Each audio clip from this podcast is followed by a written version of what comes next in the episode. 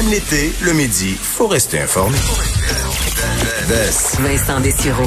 Un été pas comme les autres. Cube Radio. Cube Radio. Bon après-midi, on est vendredi, bienvenue, euh, une journée, euh, journée pas si mal, quoique on s'entend que dans les derniers jours, euh, c'est un petit peu moins beau, là. Donc, euh, ciel nuageux, du vent, euh, un petit peu euh, moins estival que ce qu'on a connu, quoique beaucoup plus rafraîchissant. Ouvrir les fenêtres, les portes, et ça fait du bien. Alors ça, c'est quand même, euh, quand même le côté positif. On a beaucoup de choses pour vous euh, dans l'émission, dans les prochaines minutes. Euh, manquez pas entre autres une histoire. euh, très particulière au Saguenay-Lac-Saint-Jean. On va essayer de, de, de se tourner un peu vers les régions dans les prochaines semaines. euh, avec des histoires qui sont souvent euh, très intéressantes, mais un peu, euh, un peu laissées pour compte. Histoire particulière, là, un octogénaire qui euh, est accusé d'agression sexuelle à 88 ans. Mais on débat à savoir est-ce qu'on l'envoie à prison à cet âge-là ou en CHS ou on le garde en CHSLD euh, avec les risques que bon ça comporte. Le dossier très intéressant. On y reviendra dans les euh, dans les prochaines minutes. Également, euh, toujours en région. Si vous nous écoutez de l'Abitibi ou du Saguenay, vous avez peut-être vu dans les derniers jours des euh, infestations de papillons, là, mais les images, vous les avez vues sur les réseaux sociaux, là, euh, dignes d'un film d'horreur. Donc des milliers, c'est pas des millions là, euh, de, papillons qui meurent euh, partout, là, au point où des stationnements en sont complètement recouverts. On parlera avec un expert tantôt de ce, de, ce phénomène assez particulier. Et dans l'actualité, ben, ce qui retient l'attention, et je vais vous, vous donner plus de détails tantôt. Euh, D'ailleurs, présentement, le vice-président des États-Unis, Mike Pence, qui fait euh, un point de presse, le premier depuis un bon moment de ce qu'on appelle la Task Force, donc euh, le groupe de travail sur la pandémie, qui faire le point là, présentement sur la situation aux États-Unis. On voit Dr. Fauci qui est aux côtés du, du vice-président, où on va expliquer les bon la situation présentement chez nos voisins américains qui s'est dégradé pas à peu près, euh, particulièrement en Floride. Puis là, vous dites, bon, ça, on l'entend souvent là, que ça se dégrade en Floride depuis quelques jours, mais là, euh, c'est la plus grosse hausse euh, depuis le début en Floride et par toute une toute une marche là.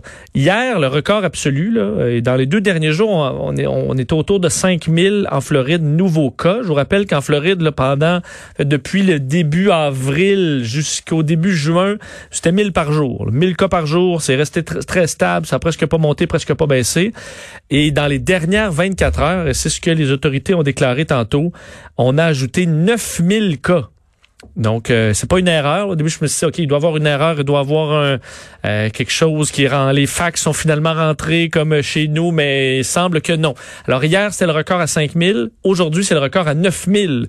Donc, quand vous parlez de courbe, là, euh, c'est pas une courbe, c'est une ligne droite vers le ciel pour euh, la, Floride. Alors, une situation vraiment, vraiment très dangereuse, de sorte que dans les dernières minutes, l'État euh, de la Floride a annoncé sur les réseaux sociaux, en fait, c'est sur Twitter, donc on verra le, détail, on vient d'annoncer que dans les 64 comtés euh, en Floride euh, qui sont en phase 2 de la réouverture, ce qui impliquait, entre autres, les restaurants, les bars, les euh, ventes d'alcool, à l'exception des nightclubs, un peu comme chez nous, là, donc tu peux pas danser, mais euh, tu peux aller dans les bars, eh bien, on, euh, on revient sur cette décision et on suspend la vente d'alcool aux États-Unis.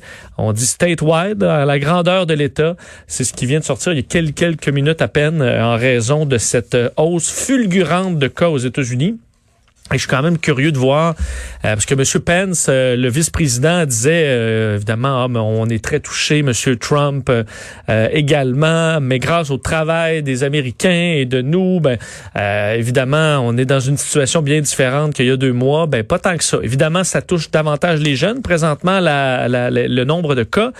Euh, et euh, mais ça va arriver tôt ou tard euh, dans le bilan. Là. Donc euh, cette monte les 9000 cas, il y en a qui vont mourir. Et ça, ça va arriver dans les euh, dans les prochains jours. Dans certains cas, ça prend une semaine. Dans certains cas, ça prend deux mois. Là, on sait qu'il y a des gens avec la COVID qui restent sur des respirateurs pendant des mois. Alors c'est malheureusement un bilan qui sera vraisemblablement en hausse au niveau des des décès, ce que Donald Trump devra expliquer parce que lui, oui, il confirme que les cas sont en hausse, mais répète que les décès sont en baisse et que c'est les médias qui partent en fou. Et c'est pas faux que les, décès sont en baisse, mais les deux courbes ne fluctuent pas en même temps hein, parce que les décès, évidemment, ça prend, on ne meurt pas de la COVID tout de suite après son test.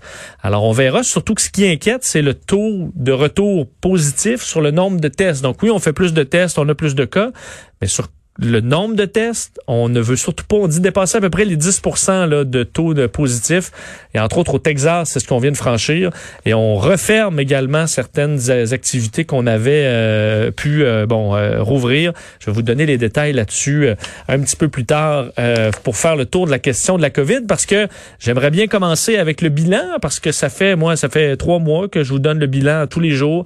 C'était avec Mario Dumont avant et là, c'est c'était moi tout seul, ben il y en a pas aujourd'hui. C'est le premier euh, première journée où on n'a pas ces bilans. Alors c'est un peu particulier, surtout que hier c'était le, nombre de cas était peut-être un peu inquiétant.